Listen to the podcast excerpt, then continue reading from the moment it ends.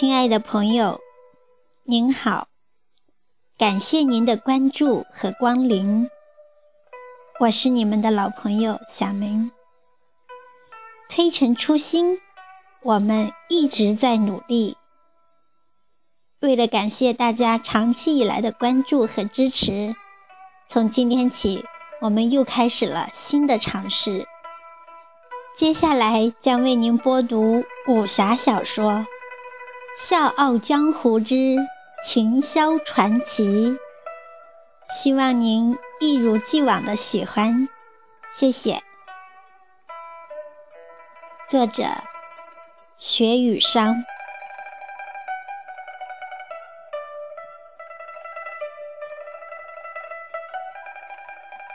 一碧千里的草原深处。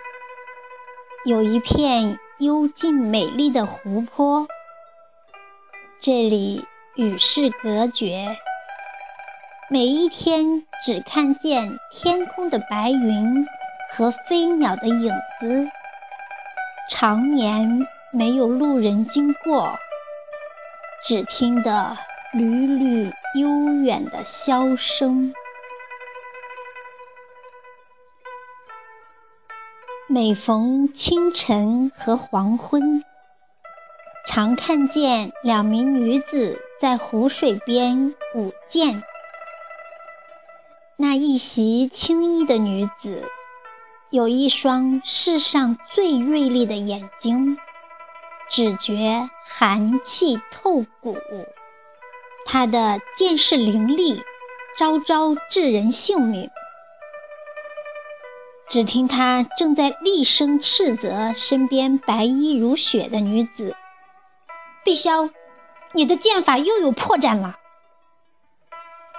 那名叫碧霄的女子，目如秋水，长发飘逸，似一只玉蝶翩跹。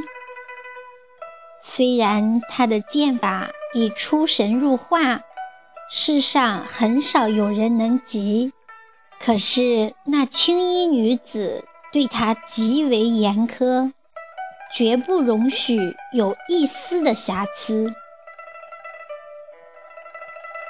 碧霄深深明白师傅寄予自己的厚望，他已习惯师傅常年的责罚，只愿。早日完成师傅的夙愿，他活着的每一天，似乎都是为了这个使命。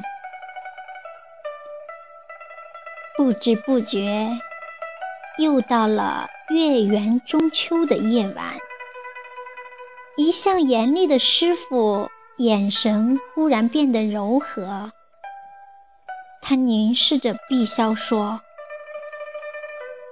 孩子，你要永远记得你的族人，一定要实现他们的愿望。师傅会在天上永远看着你。碧霄默默的点点头，他蓦然发现师傅的面容很憔悴。一夜之间已是满头白发，似乎这么多年来已耗尽师傅所有的心血和精力。只见他深深地望着碧霄，渐渐地合上了双眼。碧霄静静地坐在那里，直到天明，泪水已经一滴一滴流干了。他茫然地望着远方，多想再听一句师傅的斥责，多想。再看到师傅冷漠的注视，多想和师傅一起每天辛苦的练剑，可是，所有的一切都不能重现了。他失去了这世上唯一相依为命的亲人，从此孤零零的漂泊，不再有人看着他，在意他的一切了。他真想追随师傅而去。可是想起师傅临终的嘱托，他知道他不能。他的生命属于所有的族人，他的血液必须流淌在铭记的使命里。碧霄在师傅的墓前。伫立良久，一步一回头，告别了从小抚育自己长大的亲人，告别了这片绿色宁静的土地，踏上了去往中原的道路。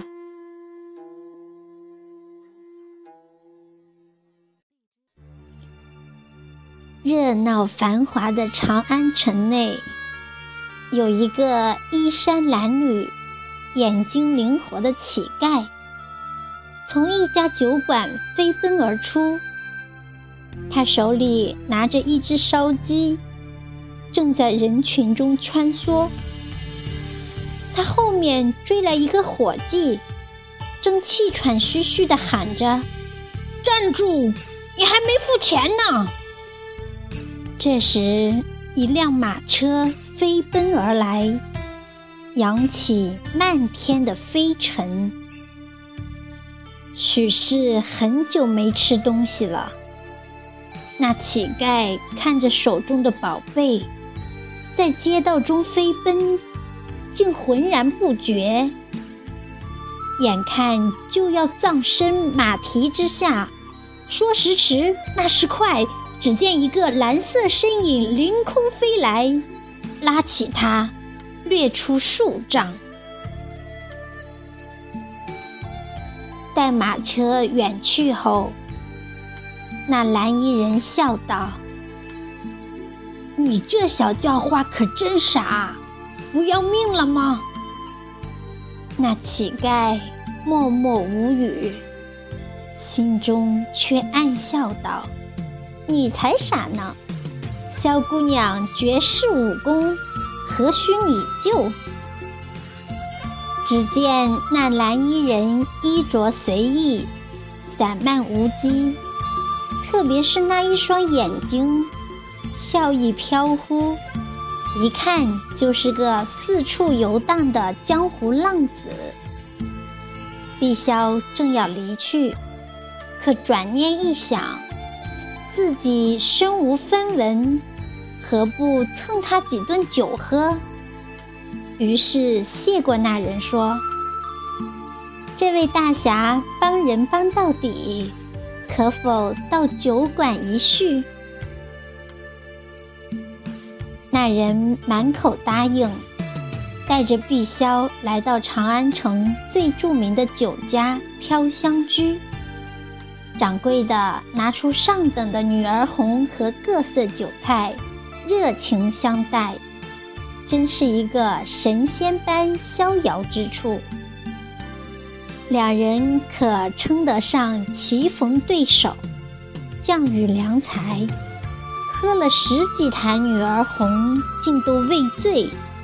于是长江大河，天南地北，胡侃了个。痛快。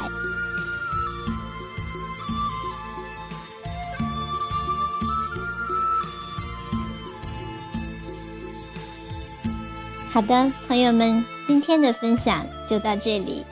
欲知后事如何，请听下回分解。